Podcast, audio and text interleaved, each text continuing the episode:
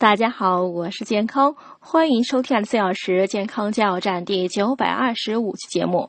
今天讲春天坐月子要注意什么上集。俗话说风为百病之长，因此新妈妈坐月子期间最怕的就是受风，而春季呢恰恰是一个风多风大的季节，那该怎么办呢？首先要定时开窗，让早春的新鲜空气进入房间。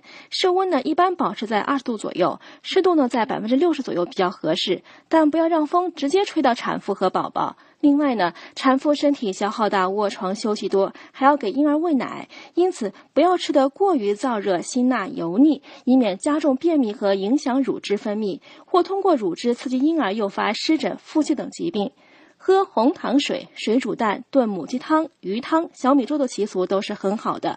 如果再配适量的新鲜果蔬，那就更有益于身体的复原和哺乳了。